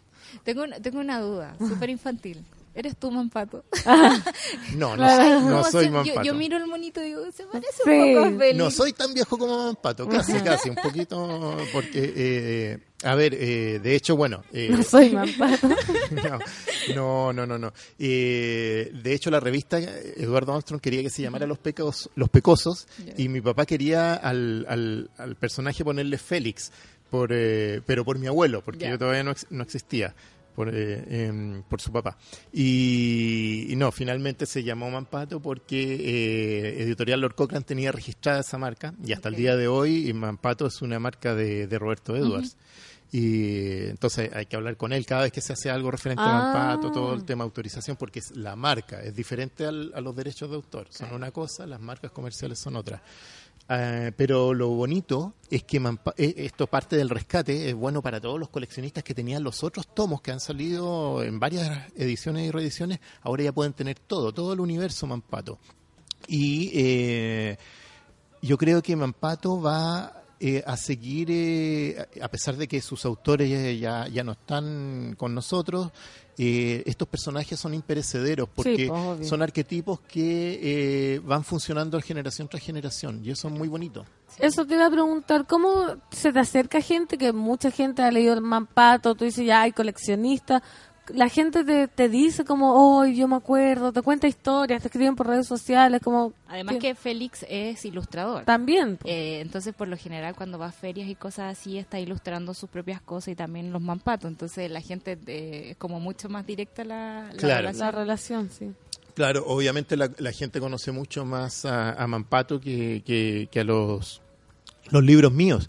Eh, y sí, siempre te, te dicen, yo tenía este número eh, suelto y nunca supe cómo terminaba esa historia de la Atlántida. Entonces ahora van Ah. a poder saber cómo termina, por ejemplo. Ah, te están todos juntos. sí, Pasaba eso, que en las, en las casas de pronto de los abuelos encontrabas números sueltos de Mampato y te ponías a leer la historia y no sabías cómo continuaba y no tenías dónde encontrarlo. Y ahora van a poder saber el final de la historia, por fin. Exacto. Qué emoción. Oye, cuéntanos un poco eh, de lo que va a pasar hoy día en la Biblioteca Nacional. ¿De qué se trata? Exacto. Mira, es una exposición que se llama Universo Mampato, que está centrada en la revista Mampato, no en el personaje solamente. Y eh, ahí se hi- hicieron un trabajo de rescate de toda clase de archivos. Van a ver originales de todos los ilustradores que pasaron por la revista, además de mi papá, Temo Lobos, por supuesto, eh, eh, Jorge Pérez del Castillo, Mario Igor y, un montón de otros talentosos eh, autores y especialmente Eduardo Armstrong, que era el, creador de la historieta, de, perdón, de la revista, de el, director de la revista y además el ilustrador, el de las portadas, por ejemplo. Todo- por ejemplo, va a estar la portada del número uno, el original, que es una ilustración de, del mamut que es la Mm. clásica, el mamut, eh, uno que encontraron congelado en Rusia a comienzos del siglo XX. Entonces, era, eh, esa, que, que esa portada la tuvo muchos años mi papá, después se las pasó a la familia Armstrong y yo cuando niño me quedaba mirándola horas estudiando la técnica de, de, de- de Armstrong. Entonces, luego eso todo eso influyó en mi trabajo porque finalmente no seguí el estilo de, de la revista Mampato. Mi, mi dibujo, eh, o sea, el estilo de la historieta Mampato. Mi dibujo es un dibujo eh, más realista, ¿ah? más, más cercano al de Eduardo Armstrong, pero con eh, trato de aprendí toda la, a contar historias con imágenes em, eh, a través de la historieta Mampato y de otras historietas también que, que venían en la revista. Oye, Félix, qué bacán. Tú cuando mm, veías a tu papá dibujar y todo, dijiste alguna, ¿a qué edad dijiste? Sabes que yo también me interesa esto, quiero ser.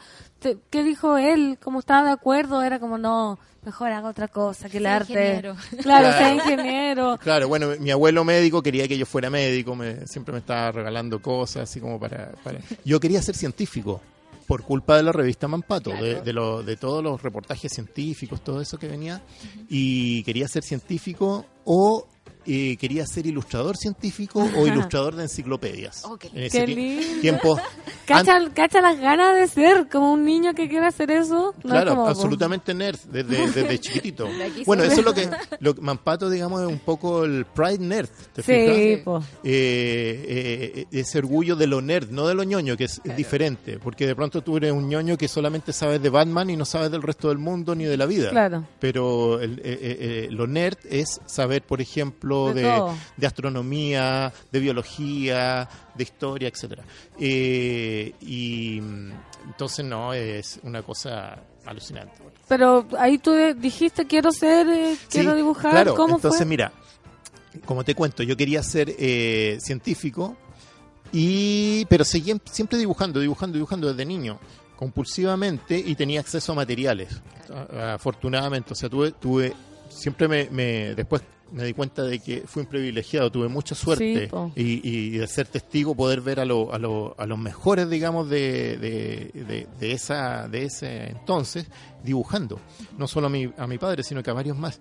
Y después me pasó una cosa, que a los 14 años, empe- eh, una vez vi una historieta de Moebius, un autor, el, uno de los más grandes genios de la, del cómics, eh, un autor francés que ya falleció, y que se llamaba Balada, que empezaba con un poema de Arthur Rimbaud. Era, un, era un- una especie como de nanito que iba montan- montado sobre una especie de dinosaurio eh, en medio de la selva recitando a Arthur Rimbaud. Y después le- se encuentra con, un- con una fau- con una chica que era una fauna y después viven unas aventuras que terminan de una manera que me hicieron vol- eh, explotar la cabeza. Y eh, entonces a los 14 años, por culpa de esa historieta, yo dije, yo Quiero, quiero hacer hacer esto. esto. quiero hacer esto. A los 14 años lo tenía decidido. Entonces, a mi papá, por un, un- eh, por un lado, estaba muy feliz, pero por otro lado, no tanto, porque sabía lo duro que era esto y decía, pero no, tú tienes capacidad de hacer algo con la ciencia. Doctor. Andrés", y claro. Eh, pero bueno, yo me enamoré de esto y siempre tuve la necesidad de contar historias a través de imágenes fijas. ¿Te fijas? Todos me decían, ah, es que a lo mejor después va a derivar al cine. No, no me interesa. O sea, me encanta el cine. De hecho, veo más cine que, que, que cómics. Pero a mí me gusta contar en historietas. No, no, una vez hice un cortometraje y fue como una pesadilla. Pésimo. sí, Ah, claro.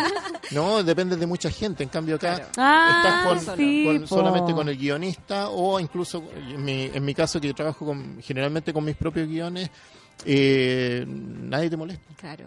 controlas todo. Y sabes que a mí me llama la atención como el nacimiento de, de la revista Mampato tiene que ver como eh, con, escuché una historia de que en la casa de Armstrong habían como muchos libros, pero se había dado cuenta que no habían tantos libros para los niños y así se le ocurre inventar esta revista. Eh, ¿Tú crees que todavía estamos como con ese desfase, como que hemos dejado un poco la infancia botada, que no le, no le enseñamos cosas, no le abrimos la cabeza de alguna forma? ¿Y por qué el cómic es como tan...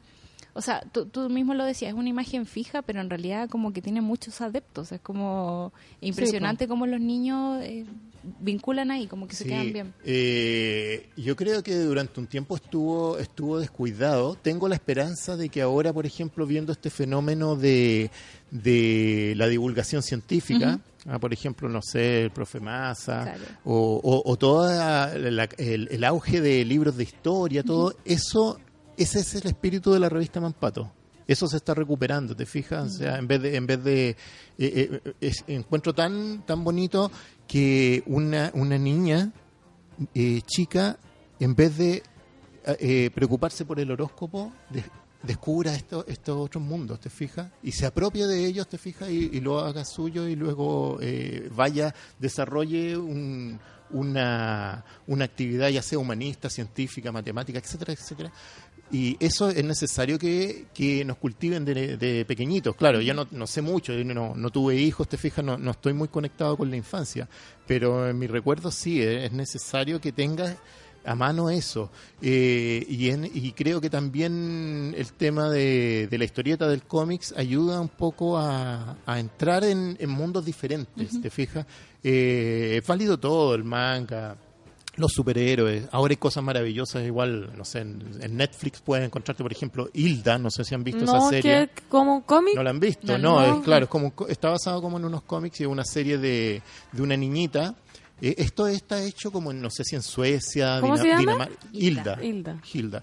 Y eh, eh, es de lo mejor de Netflix. Y es una niñita con su, con su mamá, que es como madre soltera con ella, que ah, viven ahí como en un país nórdico.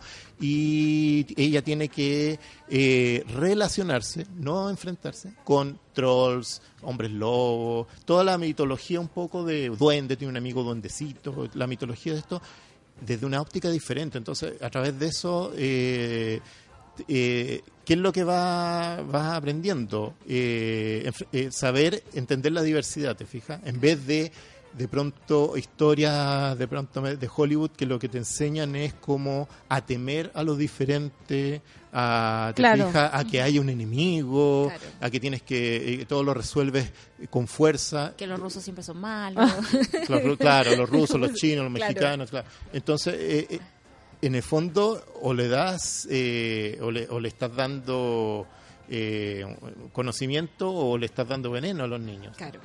Pero ahora hay muy poco de lo que dices tú como de esos tipos de libros. Yo creo que hay bastante. Ah, no, pero en, la- en el, en el cine hay bastante, pero menos. Hollywood, po. afortunadamente, digamos, está ha tenido, digamos, una especie de limpieza, eh, podríamos decir, de, de, de, de lo conservador de lo y de lo del- beligerante, pero siempre tú, vuelve a caer en eso. Es parte como de su esencia del comienzo. Hollywoodense. Claro, tú ves, por ejemplo, no sé, El nacimiento de una nación, que es una de las primeras películas de, de- de Hollywood, y una película abiertamente racista y asquerosa verlo hoy en día, ¿te fijas? Claro, porque más encima no dejaban a los actores como eh, ser, ser protagonistas de su propia historia. Además del argumento, como que lo- los negros eran como gente blanca pintada.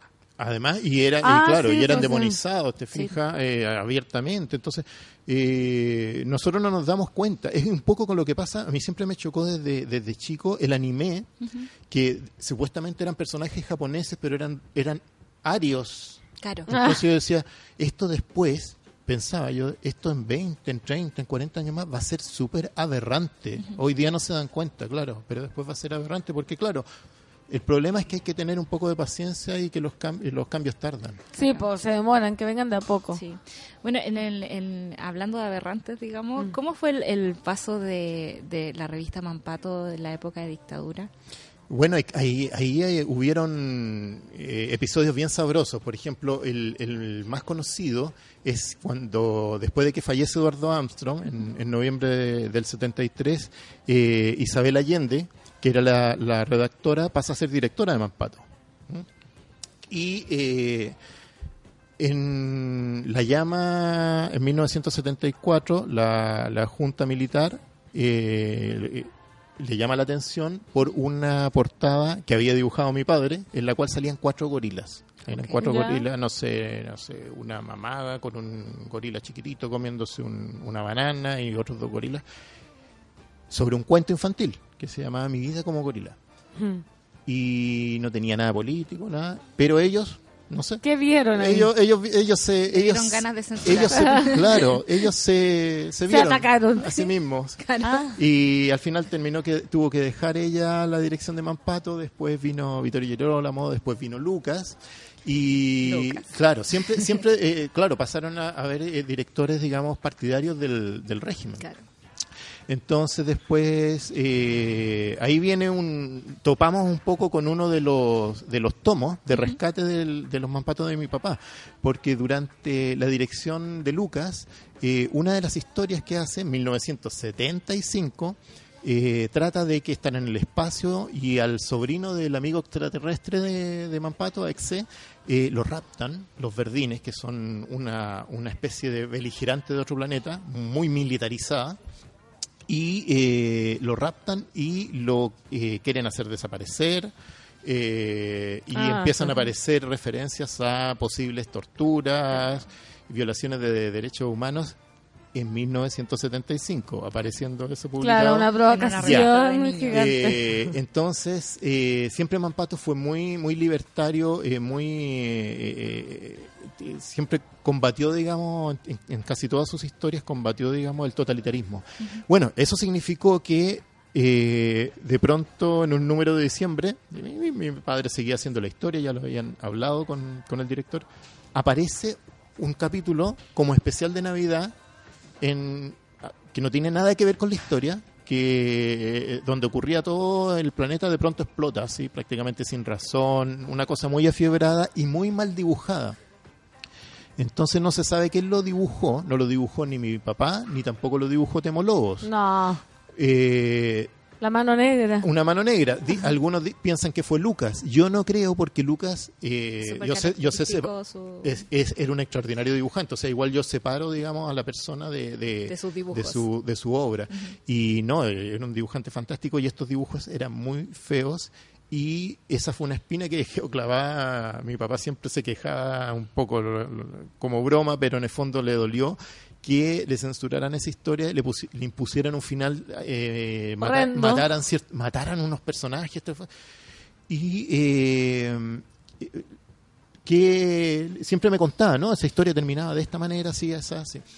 Y, y algo, algo dejó esbozado. Entonces, me to- cuando hic- hicimos la recopilación, me vi frente al dilema de dije, ¿qué hago con esta historia? ¿La quito o la termino como realmente mi papá quería? Y opté por esa opción. Y la terminé, digamos, en base a su argumento y en base a, a los, a sus esbozos.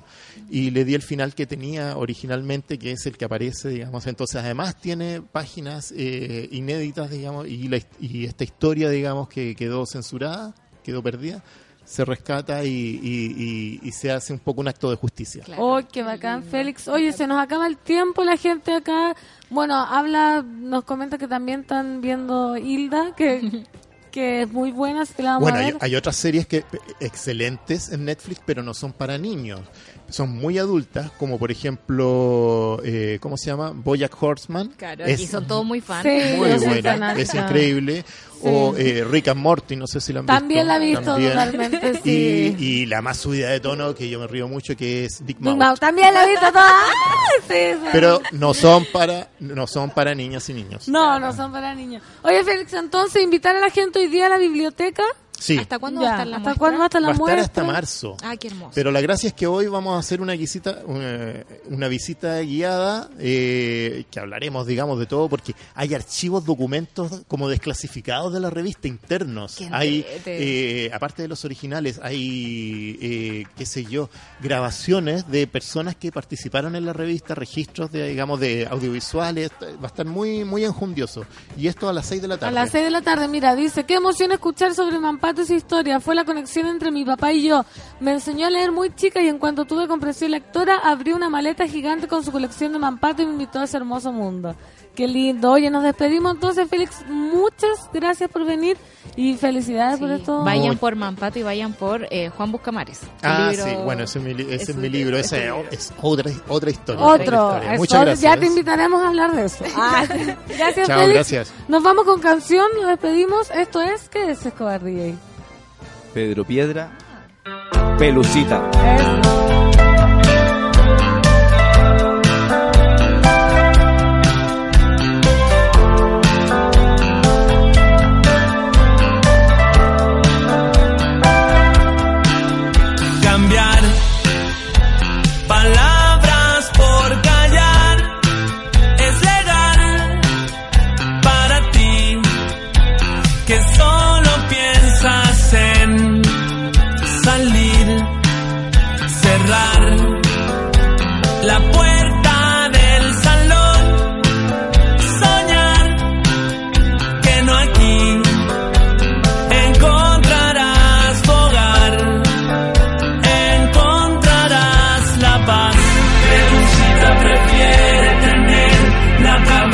en otro lugar.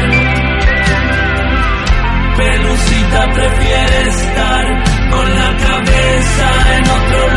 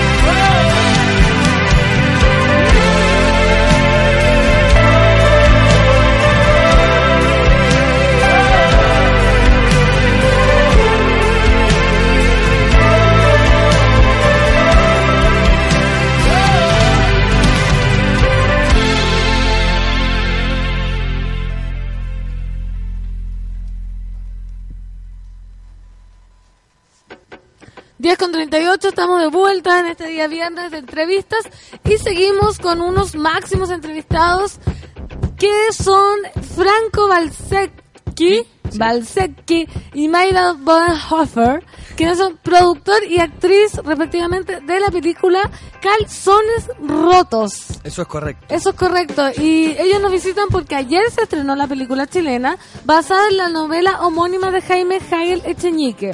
Se trata de una comedia negra y un relato coral de mujeres. Cuéntenos ustedes más de esto. Yo dije una pincelada. ¿De qué se trata la película? Bueno, la premisa de la historia es que Matilde, que interpreta... Eh, Catalina Much- Guerra. No, Gloria Muchmayer. En, en Ah. los- Ah. la, la película, para tenerlo claro, se basa en dos épocas, en los fines de los años 50 y en los años 20. ¿Ya? Los años 50, que es el presente de la película, eh, Matilde, Gloria Muchmayer, está próxima a fallecer, entonces su familia se reúne, una familia aristócrata de campo chilena, en estas can- grandes casas patronales con galerías, patios interiores, etcétera. Muy los quincheros. Lo- eh, Ya. puede Como. Los guasos Era- quincheros. ¿Eran aristócratas esos guasos? Sí, tiran pinta. Ya. Ya. Eh, bueno, entonces se reúne la familia como a despedirla, ¿no? Porque la gente fallecía en su casa en esa época. Y ella tiene que confesar que tiene un pecado al cura del pueblo que viene como a darle la- las últimas bendiciones, ¿no? Antes de que se muera. Y ella le confiesa un secreto. Él le dice, no, no te preocupes, y total, tú ya te vas. Dice, no, tengo que decirle, eh, maté a mi marido, lo tengo enterrado en la cochera hace 30 años. Así Y eso parte. es el detonante. Es el detonante. Es el detonante que va a llevarnos mediante flashbacks a los años 20 para entender y saber ¿Por por qué lo ella lo hizo y otros secretillos ¿Qué que ella también Sí. debería mm, confesar, pero no acá. ¿podem- ¿Podemos contar o es mucho, mucho spoiler? ¿Qué, ¿Qué, cosa? qué quieres contar? Depende, no sé. Que, que no solo es No, eso no. No. Ah, no.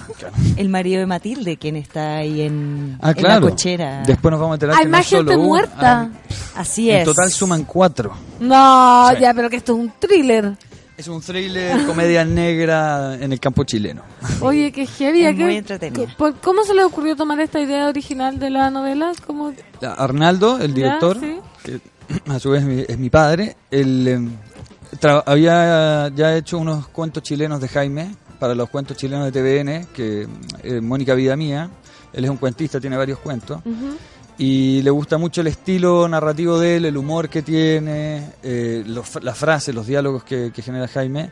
Entonces, ya conociendo el universo narrativo de este escritor, salió Calzones Rotos el 2002. Se ganó un Corfo para el desarrollo del guion, le interesó la película, se llegó a un ¿En acuerdo. 2002? 2003, 2002 salió la novela, el 2003 hizo el guion, quedó en carpeta un tiempo el proyecto. Harto luego- tiempo. Harto tiempo. Harto tiempo. Y el 2014 nos financiaron el, el Fondo de Cultura, el Fondo Audiovisual. Se hizo una coproducción con Argentina, es coproducción con Argentina la película. Y se filmó el año pasado en abril, mayo. Oye, paciencia tuvieron, o sea, querían hacer esta película. Sí, yo me acuerdo que firmé una carta de compromiso El como 2000.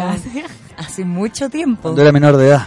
Sí. Ah, tú estuviste desde el principio de los tiempos en Desde esta- el principio de los tiempos, afortunadamente, Sí. estuve en, en el proyecto. Después, Siempre- claro, yo no sabía si seguía y después empezó a venir como, sí, esto va, y fue como, éjale. Y- Año y- tras año fuiste confirmando que ibas a estar tú. Claro. Qué fantástico. Estamos Oye, esperando que se metiera más en el personaje, que cambiara su cara. Claro, me dieron tiempo Tuvimos para... esperar. claro, que crecieron poco, está bien. Oye, ayer se estrenó. Ayer se estrenó. ¿Cómo Sí. les fue? ¿Cómo vieron? La- ¿Se pusieron nerviosos? ¿Fue gente? ¿Qué, qué les han dicho? ¿Pueden dormir?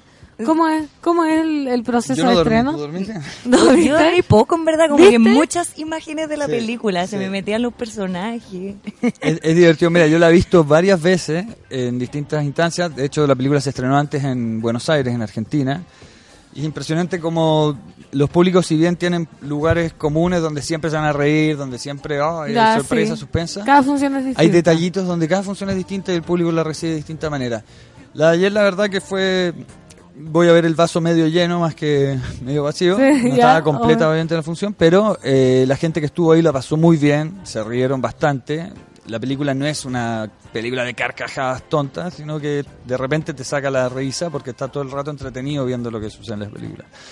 Y así que yo creo que la disfrutaron bastante, se acercaron hablando, bueno, porque estaban ellos, ¿verdad? Rostros conocidos, entonces nos acercaron a hablarle y comentaron que la disfrutaron mucho. Oye, y para que, la vayan. gente, eso, para que la gente siga disfrutando de esta película, ustedes nos trajeron generosamente dos entradas para regalar para Sí. cualquier para cualquier función, Para ¿cierto? cualquier función, cualquier sexo, cualquier cosa. Ya, entonces vamos a avípense, vamos a regalar dos entradas para Calzones Rotos, la película. Eh, comenten con el hashtag Café con Nata por qué quieren ir, con quién van a ir, o digan lo que sea, pero que tenga que ver con que quieren ir a ver la película. No con ¿cierto? calzones rotos, claro. No con calzones rotos, claro. No, Bueno, también puede También ser, pueden hablar, ya, ¿no? sí, que comenten lo que quieran.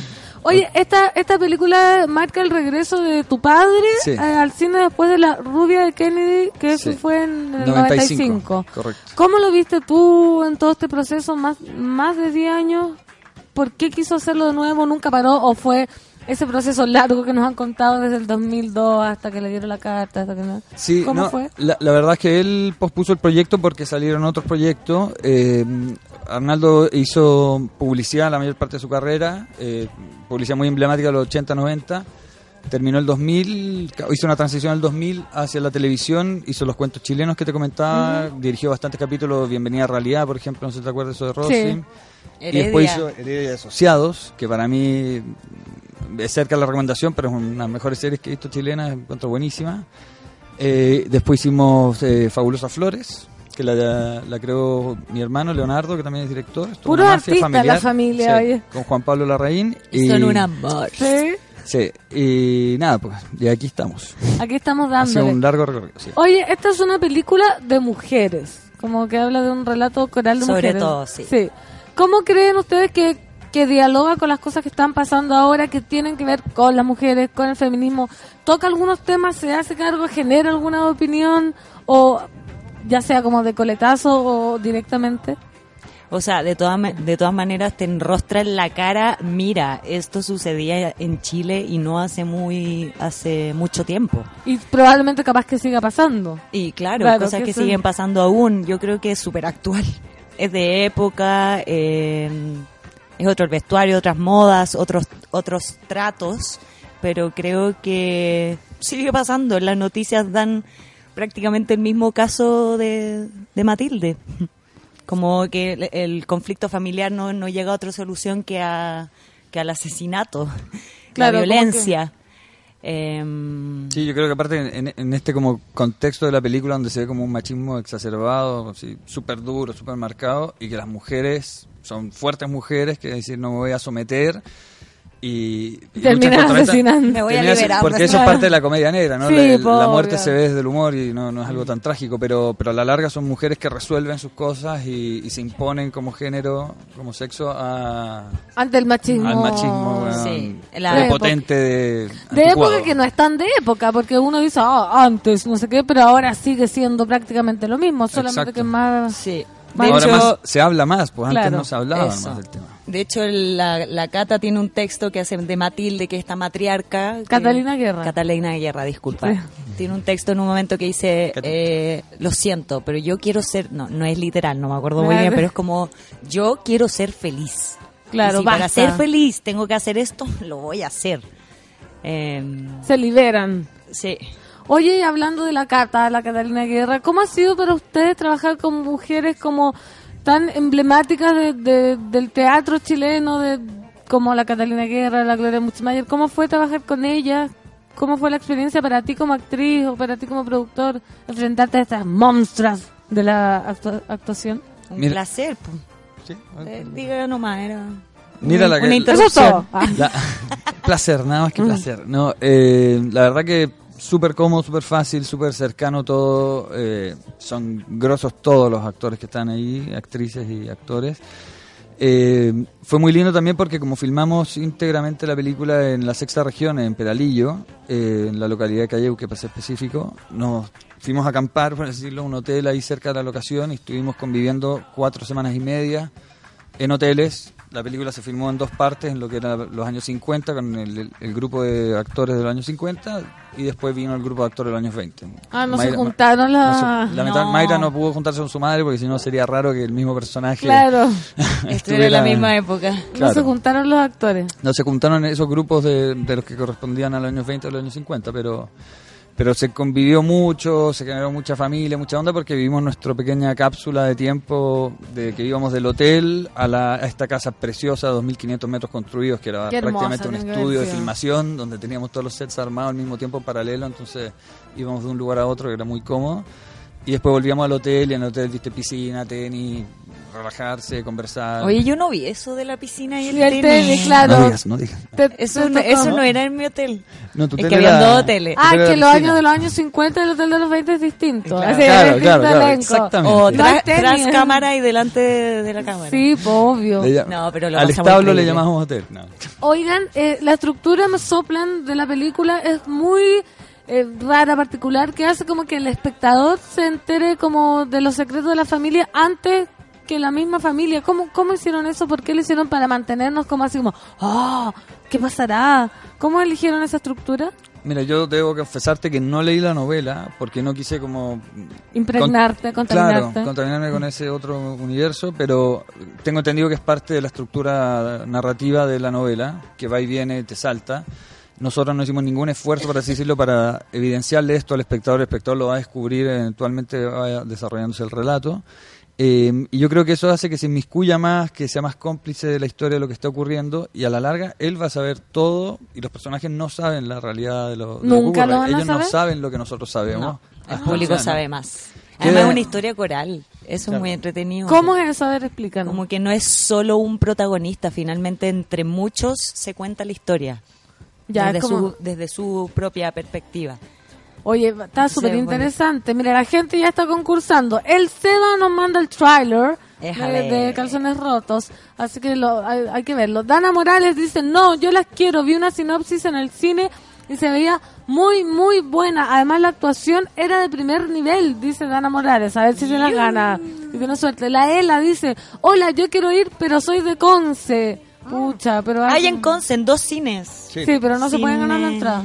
Ah, no, porque no es Hoyts. No, pero que vaya. ¿Dónde va a Bueno, pero um, es un buen panorama. Sí. Sí. Pancito, quiero entradas para ir a ver calzones rotos con mi hija, que es un amor. Apañan todas, es la mejor. Y marcha con su mamá. Sí. ¿Viste? Que vaya con ella. Si tiene más de 14, que vaya feliz. sí. Puro talento y grandes colegas en calzones rotos. Un fuerte abrazo desde Bruselas, querida Maida Hofer. Etienne, escuchándote a la distancia. ¡Ay, Etienne! Taurino. Eh, eh, eh. ¿Viste? Acá somos un, un- Sí. Oye, entonces, chiquillos, eh, vamos cerrando. Invitar a la gente, algo que quieran decir, algo que quieran recalcar. Que no algo... se la pierdan. Calzones Roto es una película bellísima, con un arte de primer nivel, eh, con un elenco, manso elenco, una historia entretenida, Mansa chilena, historia. mansa historia, manso equipo, eh, tiene humor, tiene triquiñuelas, tiene misterio. Tiene una cosa también como inocentona de la adolescencia. Eh, te paso la pelota. No. Tiene todo, tiene todo. eso, sí, todo eso y más. No, no, no hay Todo que perdérsela. Antes que se agote, saben que Es se única. agota si dejan pasar el tiempo. Es Sí. única, yo encuentro. Sí. Con tanto elenco, una historia coral, de época, comedia negra, como que todos estos factores la hacen única. Perfecto, entonces en el Hoyts está en todos En- los en Hoyts. todos los cines, no, en todos Todos los los cines, cines. todas las Cine. Planet, Cine Mark. Eh, Está en Perfecto. Osorno, está Vayan porque por- mientras más van, más dura en cartelera. Sí, Sí, así que vayan, déjalo invitado. Recuerden que estamos sorteando dos entradas, ya están participando. Así que chiquillos, los felicito, les deseo todo el Gracias. éxito, que les vaya regio estupendo. Muchas Y gracias. muchas Gracias por gracias por, invitación. venir. Oye, nos vamos a ir con canciones y después me voy a ir con mi despedida. O sea, me voy a despedir. Esto es Years and Years Desire en este café con nata de día viernes.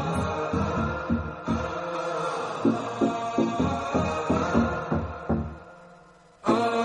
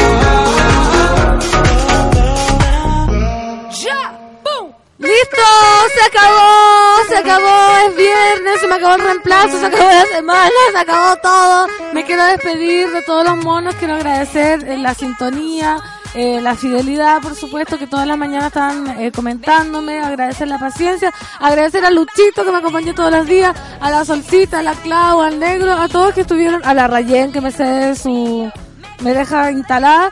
Y eh, sí, a todo el mundo y nos vemos cuando, el lunes. El lunes, pues. El lunes, sí. Pero vengo. desde la otra situación. Pero vengo de, de panelista, vengo ya descansar. Así que de verdad quiero agradecer. Y a la Natalia, por supuesto, que confía en mí, me deja su casa, su cafecito para atenderlos a ustedes, monos, que me dan mucho amor. Cada vez que me dicen que yo los alegro a ustedes, a mí me alegra el doble eso. Y si tú te alegras, nosotros nos alegramos. El triple. Y, y Y esto es no para. esto no para, oye. Oye, nos despedimos entonces con una canción Ah, pero no muy, te la escribí, solo te la dije. muy ad hoc. Ya, Lucho me va a despedir. Ah, entonces es una canción muy ad hoc y muy en la onda de Fernanda Toledo Pancito, que es de Rafaela Carrá. Y se llama Adiós, amigos. Adiós amigos, nos vemos el lunes. Esto fue el Café con Nata del día viernes. Chao.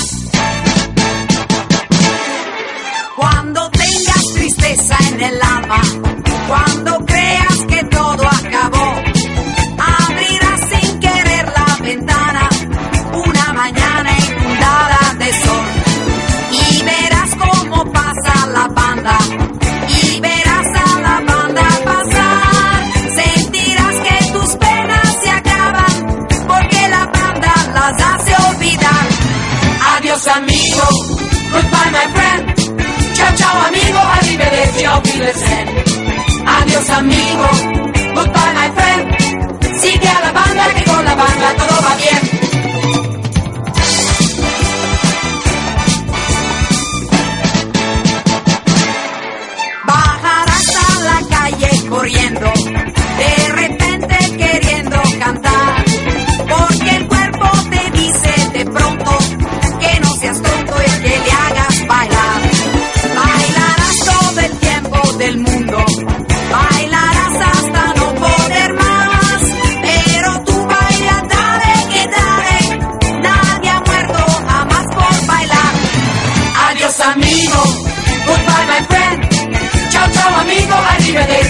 Arrivederci,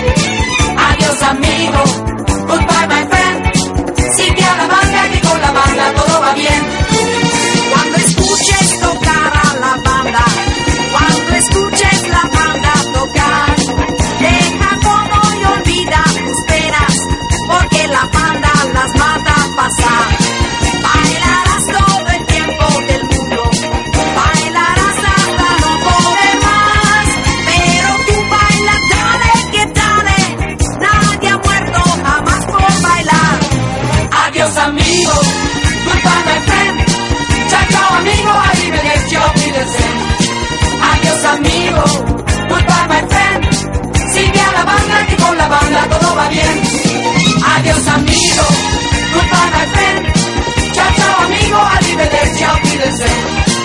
Adiós amigo, goodbye my friend, sigue a la banda que con la banda todo va bien.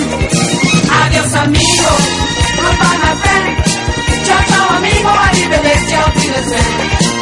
Adiós amigo, goodbye my friend, sigue a la banda que con la banda todo va bien.